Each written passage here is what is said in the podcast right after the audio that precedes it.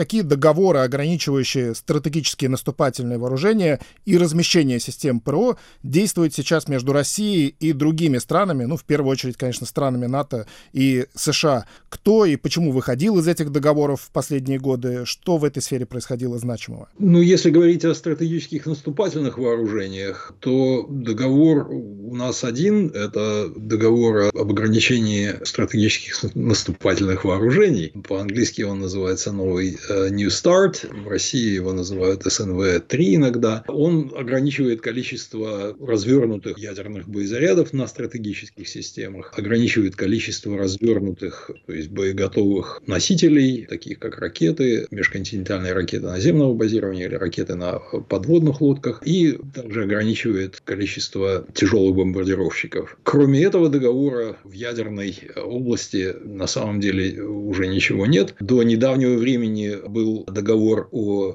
ракетах средней и меньшей дальности, который запрещал обладание и развертывание и производство систем ракет наземного базирования с дальностью от 500 до 5500 километров. Но в 2019 году Соединенные Штаты из этого договора вышли, ссылаясь на то, что Россия его нарушает, и таким образом в этой части никаких ограничений э, не осталось. В части противоракетной обороны существовал договор об ограничении систем противоракетной обороны, договор ПОПРО, который был подписан в 1972 году и который ограничивал создание систем противоракетной обороны. Но 20 лет назад э, Соединенные Штаты заявили, что они пользуются своим правом выхода из этого договора, и через 6 э, месяцев примерно мы отметим 20-ю годовщину прекращения действия этого договора. То есть сейчас э, никаких ограничений на создание систем противоракетной обороны формальных не существует. Все ограничения, они технические и инженерные, и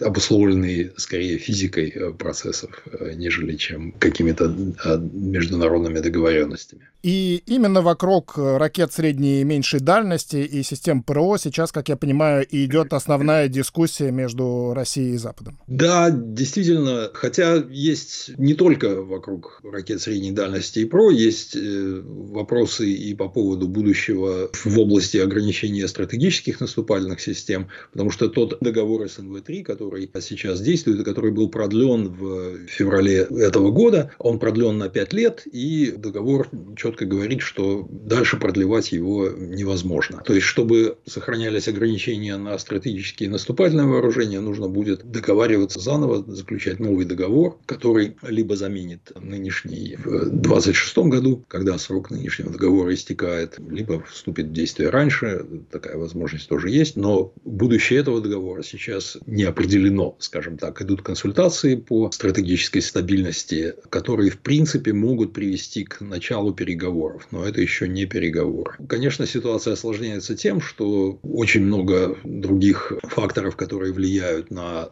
желание сторон заключать какие-то договоренности по наступательным вооружениям стратегическим. И здесь, конечно, это и система противоракетной обороны. Россия обеспокоена созданием систем про Соединенных Штатах. Это и ситуация с ракетами средней и меньшей дальности, не только в Европе, но и в Азии. Ну и, кроме того, Соединенные Штаты уже официально заявили о намерении, о желании включить в сферу действия будущего соглашения все ядерные боезаряды, имеется в виду не только стратегические вооружения, а именно межконтинентальные ракеты наземного базирования или ракеты на подводных лодках, но и то, что иногда называется тактическим ядерным оружием, то есть все другие системы ядерных вооружений. Это вопрос очень сложный, пока четкого понимания о том, как к нему подступаться, ни у кого нет.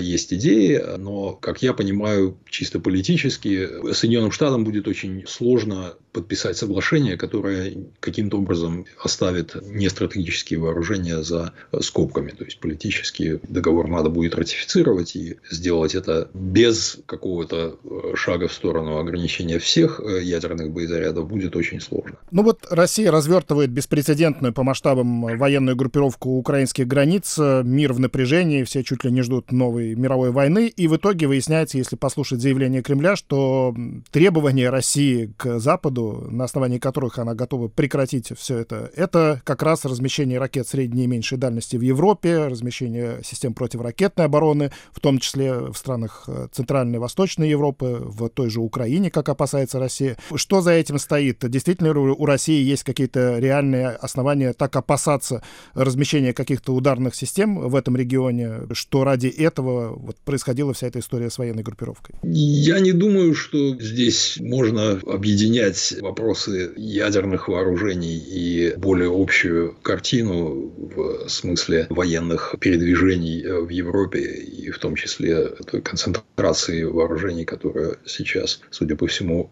проводит Россия. Вопрос более сложный, если хотите, потому что речи о размещении новых ядерных систем в Европе никто не ведет со стороны НАТО и со стороны Соединенных Штатов. Есть там много причин, одна из которых заключается в том, что политически все понимают, что это будет нереально. Развернуть новые системы ядерных вооружений в Европе ни одно правительство европейское реально себе позволить не может э, чисто по политическим соображениям. В Европе настроение скорее движется в сторону, наоборот, вывода американских ядерных вооружений из тех нескольких баз, которые в настоящее время там остались. И если говорить о ракетах конкретно средней и меньшей дальности, опять же, у Соединенных Штатов, у НАТО конкретных планов размещения каких-то ракет сейчас не существует. И более того, и самих ракет, строго говоря, еще не существует. Есть несколько разработок, но уже официально НАТО заявлено, что если даже будет производиться развертывание каких-то ракет средней и меньшей дальности в Европе, то эти ракеты будут не ядерными. Опять же, по политическим причинам все просто прекрасно понимают, что ядерных ракет развернуть не удастся. С другой стороны, есть опасения, которые заключаются в том, что вроде бы современные неядерные ракеты, они обладают достаточно большим потенциалом сами по себе. Есть даже утверждение о том, что они могут заменить собой ядерное вооружение на мой взгляд, здесь ситуация немножко сложнее. И говорить о том, что даже высокоточные неядерные ракеты могут э, играть ту же роль, что и ядерные, я бы не стал так говорить. Но, тем не менее, понятно, что перспектива размещения какого-то количества ракет в Европе, и тем более размещения их вблизи границ России, она, конечно, российское руководство не может не беспокоить. Я не думаю, что речь идет конкретно о том, что нынешнее передвижение войск войск, концентрация ну, войск каким-то образом непосредственно связана с вопросом о потенциальном размещении ракет. Здесь скорее э, речь идет о, скажем так, общей атмосфере безопасности, которую в Кремле чувствуют так или иначе. И понятно, что речь, на мой взгляд, идет о том, что в Москве хотят создать ситуацию, в которой интересы безопасности России, они бы учитывались странами НАТО, Соединенными Штатами в первую первую очередь. И речь идет о создании ситуации, в которой, скажем так, страны, которые не входят в состав НАТО, Украина в первую очередь, они бы не использовались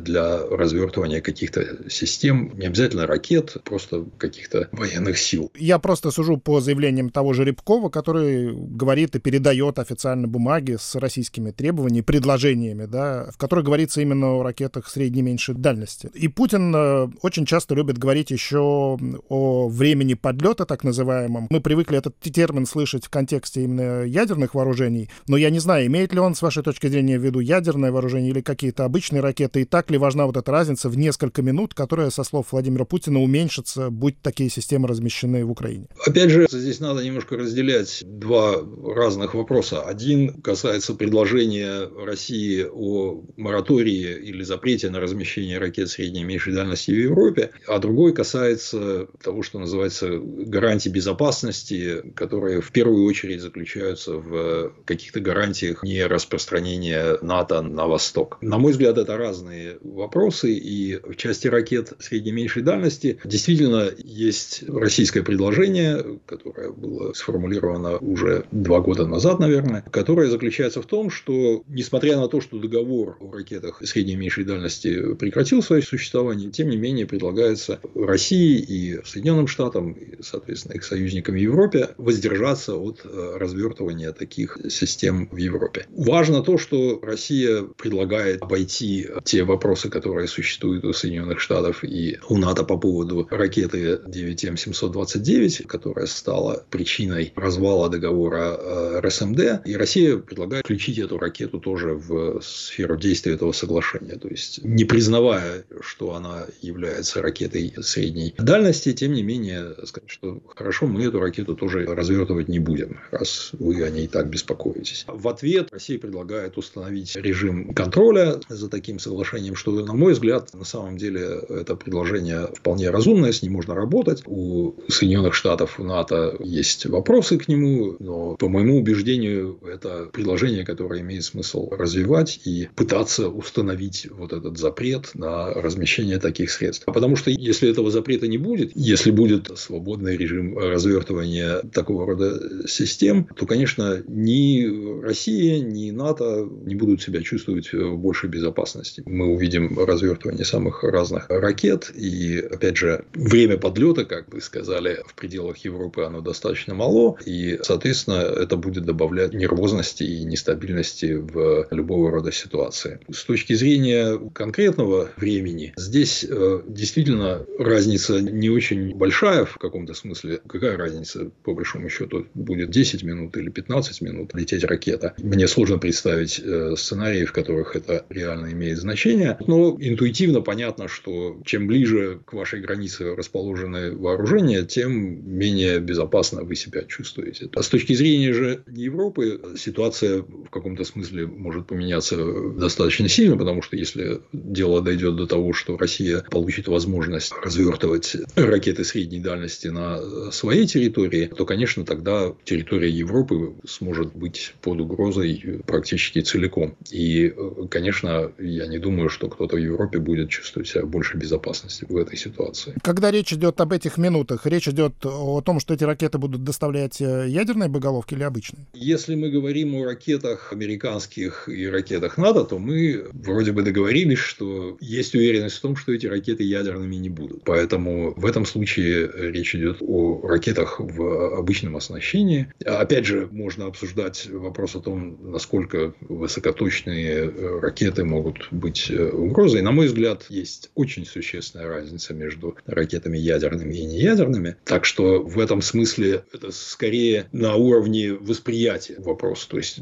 понятно, что чем быстрее летит ракета, тем вроде бы как вы чувствуете себя в меньшей безопасности. Но с военной точки зрения я не думаю, что это настолько важно. Если говорить о угрозе ядерного удара по территории России, то там ситуация немножко другая. То есть если мы говорим о том, что развернуто в Европе, то в Европе сейчас у НАТО развернуты ядерные бомбы, которые доставляются бомбардировщиками, самолетами. И там понятно, что время десятки минут, если вдруг до этого дойдет. Я посмотрел специально, были прикики, то есть с точки зрения ядерной угрозы вот такой быстрой, возможность, которая существует у Соединенных Штатов, заключается в том, что у них есть подводные лодки с ракетами, которые несут ядерные боеголовки. И, скажем, если такая лодка базируется где-то возле побережья Норвегии, то там подлетное время составляет примерно до Москвы на 15 минут, а может быть, э, чуть, э, чуть меньше. То есть, в этом смысле, а, опять же, возвращаясь к началу, к вашему вопросу, э, с точки зрения чисто военной, здесь ядерной угрозы России не прибавится, но общее ощущение уменьшенной безопасности за счет того, что какие-то вооруженные силы смогут приблизиться ближе к российской границе, оно, конечно, пострадает. Поэтому Россия и старается получить такого рода гарантии. Но, опять же, на мой взгляд, гарантии, те гарантии, о которых говорит Россия, они скорее политического характера, а именно создание какой-то системы, которая бы исключила возможность продвижения военной инфраструктуры к российским границам. Возможно ли вообще, если говорить снова о ядерных вооружениях, возможен ли сейчас э, хотя бы теоретически так называемый обезоруживающий удар, который мог бы принести какой-либо стране условную победу в ядерной войне? Нет, я думаю, это совершенно невозможно, если только вы не определяете победу как ситуацию, в которой на вашей стороне погибнет меньше миллионов человек, чем на стороне противника. Ситуация такая, что несмотря на то, что существуют и построены и э, совершенствуются все средства стратегические, ядерные, наступательные. Никто не обладает возможностью нанесения вот то, что называется настоящего обезоруживающего удара. Можно пытаться каким-то образом поразить значительную долю или заметную долю средств ядерных другой стороны, но нанести удар, который полностью разоружит противника, на самом деле нереально. Более того, это нереально даже в ситуациях, скажем так, глубоко асимметричных. Я думаю, что даже если вы посмотрите, например, э, ситуацию Соединенных Штатов и э, Северной Кореи, то даже в этом случае, конечно, Соединенные Штаты обладают возможностью нанести заметный ущерб э, Северной Корее, поразить практически все, что они захотят там поразить. Но если вы поставите вопрос по-другому, в состоянии ли Соединенные Штаты полностью гарантировать, что Северная Корея не сможет нанести ответный удар, ответ на этот вопрос уже скорее нет. И это было на самом деле, ситуация была примерно такой во времена э, Карибского кризиса, когда президент Кеннеди э, на самом деле спросил своих генералов, которые убеждали его в том, что нужно нанести вот разоружающий удар по советским базам ракетным э, на Кубе. Он их спросил, вы гарантируете, что ни одна ракета не выживет? И они сказали, нет, не гарантирую. Он сказал, ну а тогда о чем мы разговариваем?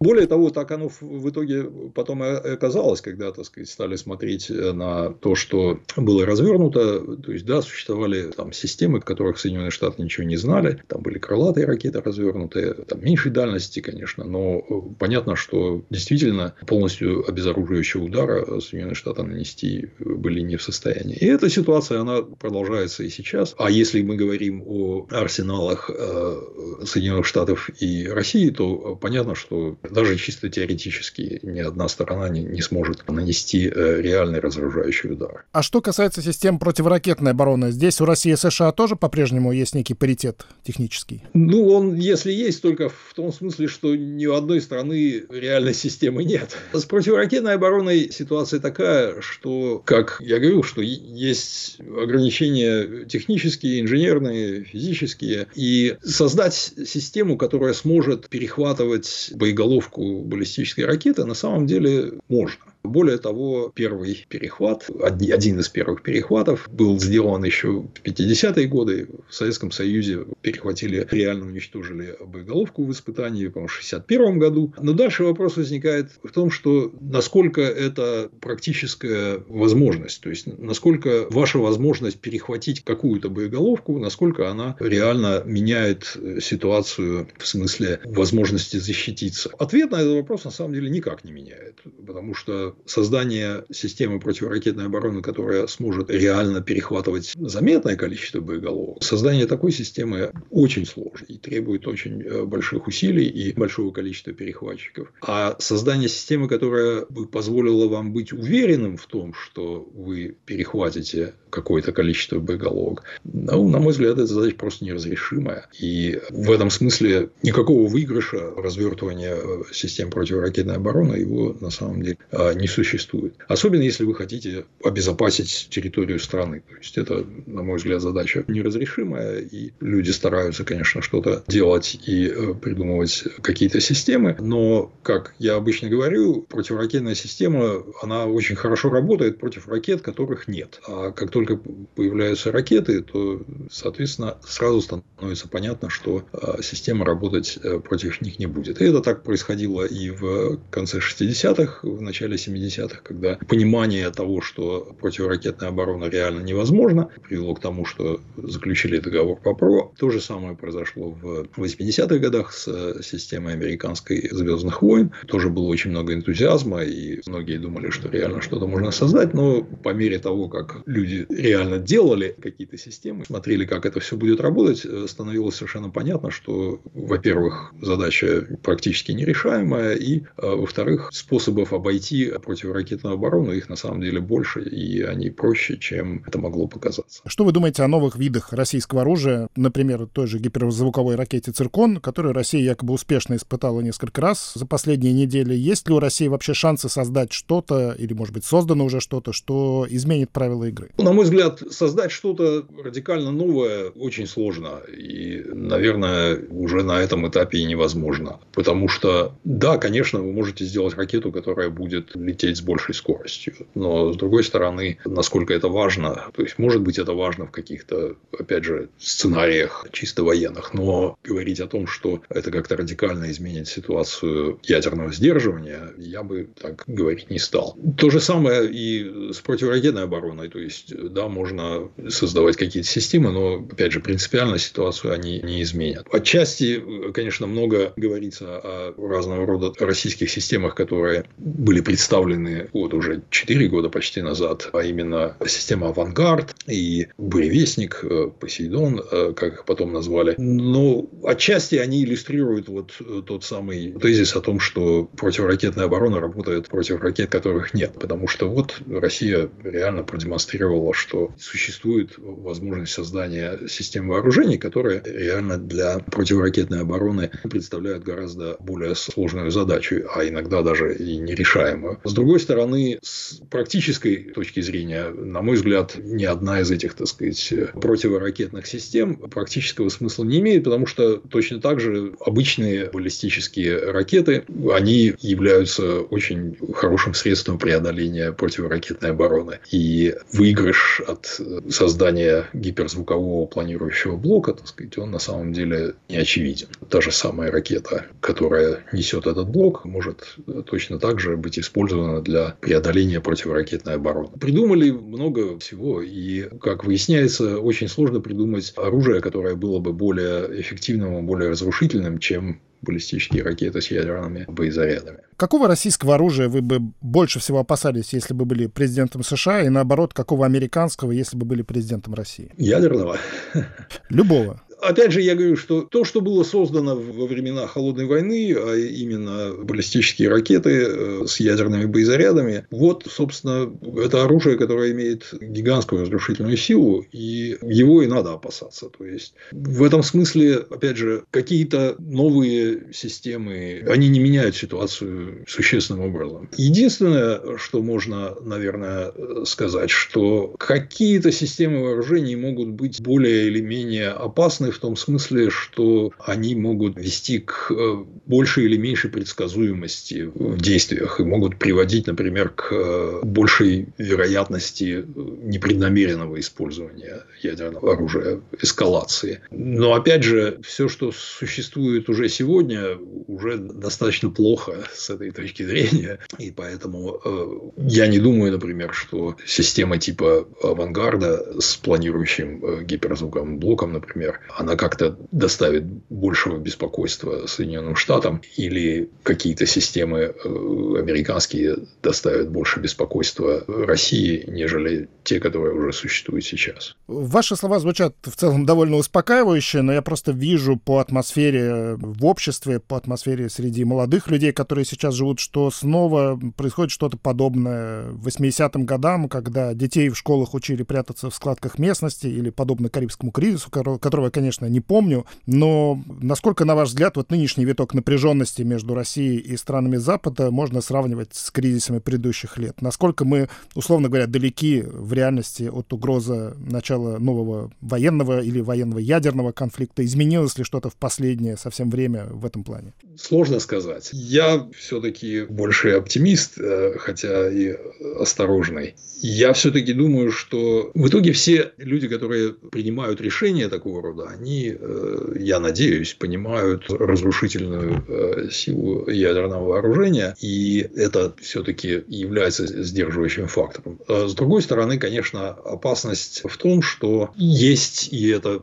почему, я думаю, вот есть такое ощущение тревожное, если хотите, оно э, связано с тем, что видно, что лидеры стран, в принципе, готовы подходить к какой-то черте. Вы можете смотреть это и какое напряжение, создание напряжения, это и какие-то э, слова, и ну, до реального развертывания ядерных э, систем не доходит. Но, с другой стороны, скажем, ракеты баллистические с ядерными боеголовками, они находятся в постоянной готовности. То есть, это все создает такой фон, на котором видно, видно, что есть достаточное количество людей, которые считают, что угроза применения или обладания э, ядерным оружием, оно является вот фактором, который можно использовать э, для достижения каких-то политических целей. И эта ситуация, она, конечно, тревожная и опасная. И, э, опять же, речь идет о том, что я не думаю, что кто-то захочет или кто-то решит применить ядерное оружие целенаправленно,